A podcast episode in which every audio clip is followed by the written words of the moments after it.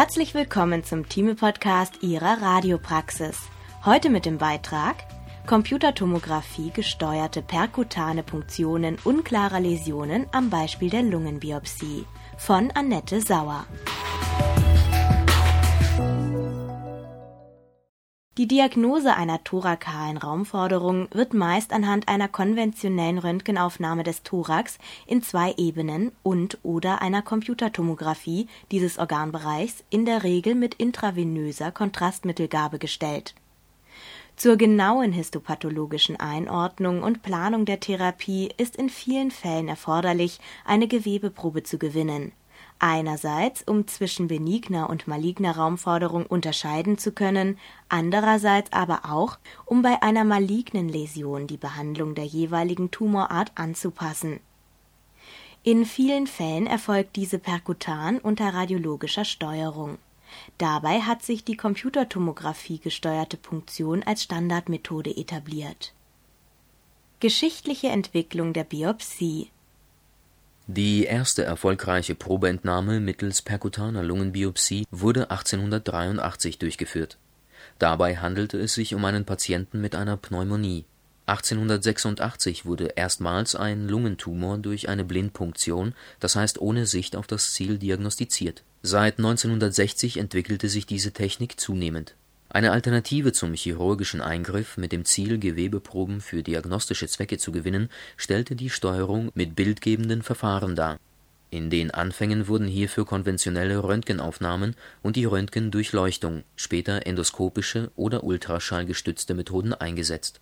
Seit den 1970er Jahren haben sich Computertomographie-gesteuerte Verfahren etabliert die erste Veröffentlichung zu Computertomographie-gesteuerten Verfahren stammt aus dem Jahre 1975. Im selben Zeitraum wurden auch die Methoden der feingeweblichen Untersuchungen weiterentwickelt. Die Computertomographie-gesteuerte Punktion hat sich aufgrund ihrer guten Treffsicherheit und geringen Komplikationsrate als Standardmethode durchgesetzt in Zeiten von Kostensenkung im Gesundheitswesen sollte durch einen verbesserten Untersuchungsablauf im Zusammenspiel zwischen MTAA, Radiologen und Patienten die Qualität, die Genauigkeit und die Aussagekraft der Punktion gesteigert werden Dazu kann der oder die MTRA mittels Rücksprache mit dem Radiologen sowohl durch eine sinnvolle Terminierung des Aufklärungsgesprächs und der Untersuchung als auch durch eine gute Vorbereitung der Untersuchung am Untersuchungstag selbst einen wichtigen Beitrag leisten. Die erste perkutane Lungenbiopsie wurde bereits 1883 durchgeführt. Indikation, Planung, Durchführung und Nachsorge Indikationsstellung wenn anhand einer konventionellen Röntgenuntersuchung ein auffälliger Erstbefund erhoben wird, wird dieser meist durch eine Computertomographie einschließlich intravenöser Kontrastmittelgabe weiter differenziert, da bis zum Beweis des Gegenteils jede fokale Thoraxläsion als potentiell maligne anzusehen ist. Die erhobenen Befunde werden in einer Besprechung zwischen Radiologen und Klinikern demonstriert und diskutiert Anhand der klinischen und bildmorphologischen Kriterien wird dann in vielen Fällen die Entscheidung für eine Computertomographie-gesteuerte Punktion zur weiteren Abklärung gefällt.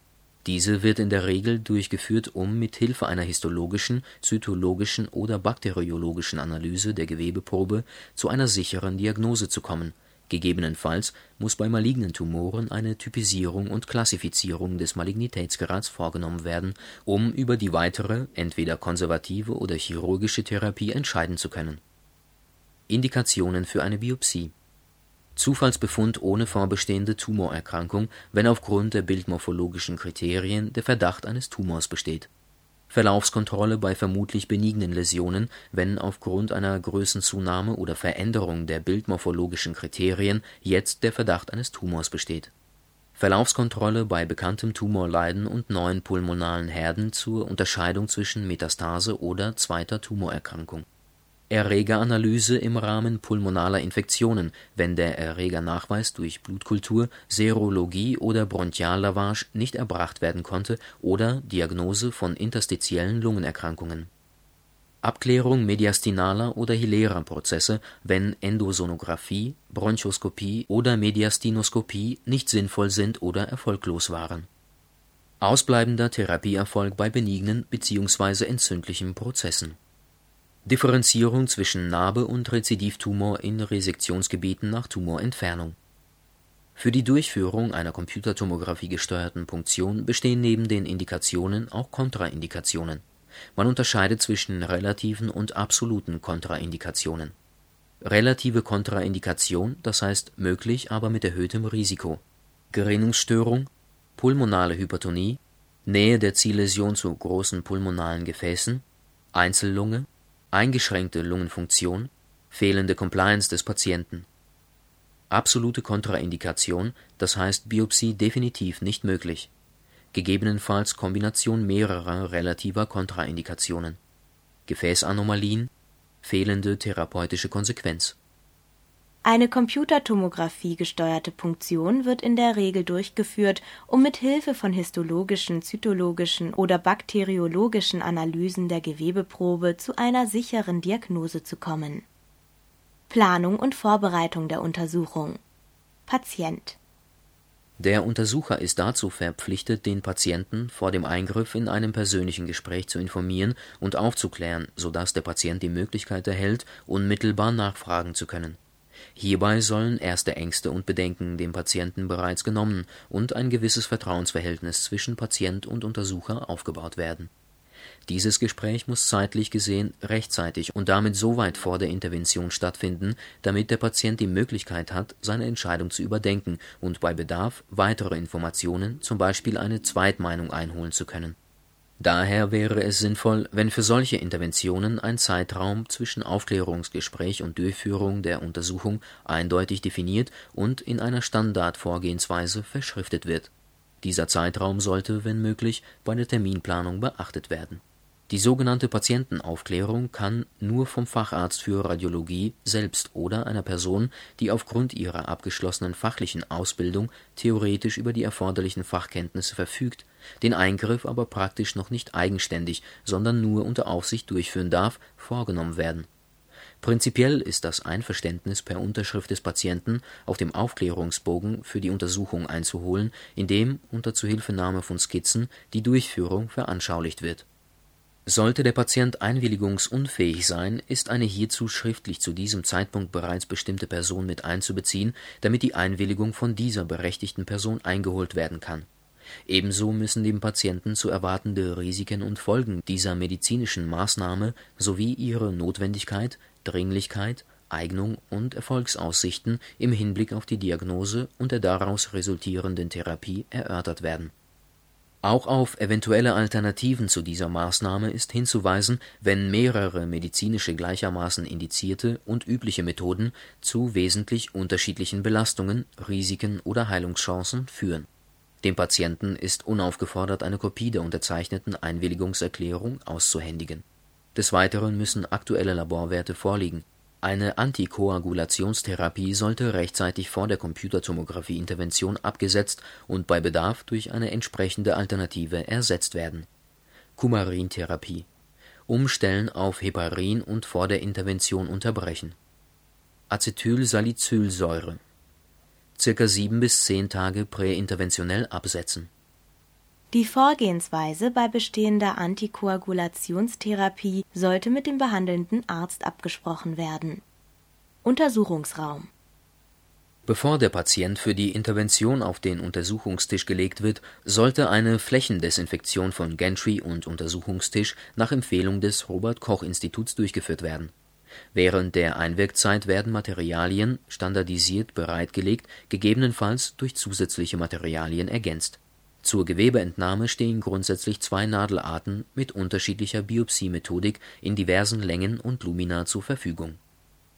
Feinnadelaspirationsbiopsie Unter Sog werden Zellen in die Kanüle verbracht. Der Nachteil liegt darin, dass mit dem gewonnenen Gewebematerial keine histologische Untersuchung möglich ist, da die Zellen aus ihrem Verband gerissen wurden. Stanzbiopsie und Schneidbiopsie Hierbei wird ein Gewebezylinder ausgestanzt bzw. ausgeschnitten.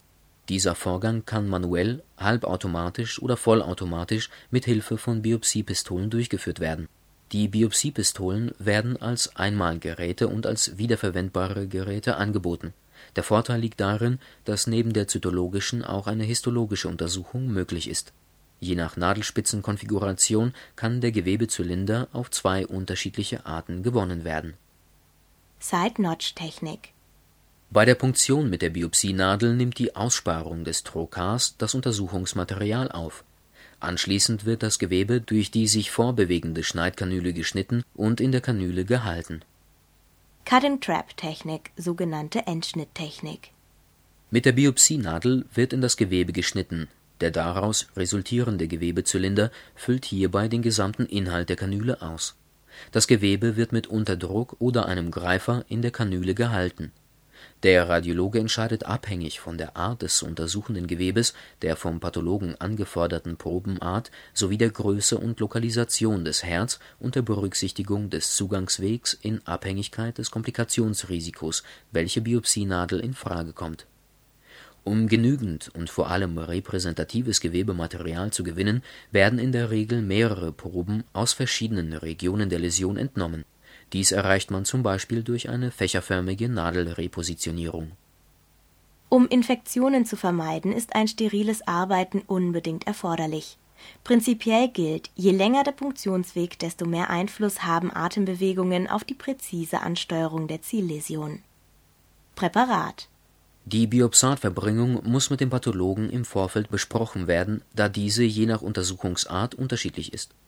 Normalerweise wird Gewebe für histopathologische Untersuchungen in 4% Formaldehyd, für mikrobielle Untersuchungen in 0,9%iger Kochsalzlösung aufbewahrt. Als Vorbereitung sollten Objektträger und Probenbehälter sowie der Begleitschein zur histologischen Begutachtung bereitgelegt und beschriftet werden die Aufarbeitung des Biopsats durch den Pathologen gibt den entscheidenden Aufschluss über Dignität, Malignitätsgrad sowie Klassifizierung von bösartigen Läsionen, Hinweis auf die wahrscheinliche Lokalisation des Primärtumors, wenn die Gewebeprobe aus einer Metastase entnommen wurde, Klassifizierung von Lymphomen und Leukämien, Identifikation von Erregern da Formaldehyd für Körpergewebe hochtoxisch ist, darf die Punktionsnadel nicht damit kontaminiert werden. Durchführung der Untersuchung Patientenlagerung Die Lagerung des Patienten entscheidet sich primär anhand der Lage des Punktionsherz. Die von der Lokalisation des Punktionsherz abhängige Lagerung des Patienten sollte mit einer stabilen und bequemen Lagerung mit ausreichend Platz in der Gantry in Einklang gebracht werden, um die Komplikationsrate zu verringern, die Untersuchungszeit zu verkürzen, die Rate für eine erfolgreiche Gewebeentnahme hochhalten zu können. Dies ist insbesondere bei kleinen Zielvolumina wichtig, daher sollten für eine entspannte Lagerung des Patienten unterschiedliche Lagerungshilfen zum Einsatz kommen Prinzipiell wird der Patient durch Pulsoximetrie überwacht sowie vor Interventionsbeginn ein intravenöser Zugang gelegt, um im Falle eines Zwischenfalls ohne Zeitverzögerung agieren bzw. falls nötig Kontrastmittel applizieren zu können. Durchführung der Punktion Nachdem die Lagerung des Patienten auf dem Untersuchungstisch geklärt sowie eine erste Hautdesinfektion durchgeführt wurde, wird anhand der erstellten Übersichtsaufnahme der Bereich festgelegt, in welchem axiale Schichtbilder zur Lokalisation der zu punktierenden Läsion angefertigt werden. Die Planung des risikoärmsten Zugangswegs der Stichrichtung, der Punktionstiefe und somit der Wahl der Nadellänge wird an einem der axialen Schichtbilder durchgeführt, indem die Distanz von der Haut bis zum hinteren Härtrand eingezeichnet und gemessen wird. Dabei muss die Kreuzung größerer intrapulmonaler Gefäße, der Interlobien und weiterer empfindlicher Strukturen vermieden werden nach Markierung der Hauteinstichstelle mittels eines wasserfesten Stifts und einer weiteren sich daran anschließenden Hautdesinfektion erfolgt nach steriler Abdeckung des Patienten die Infiltrationsanästhesie.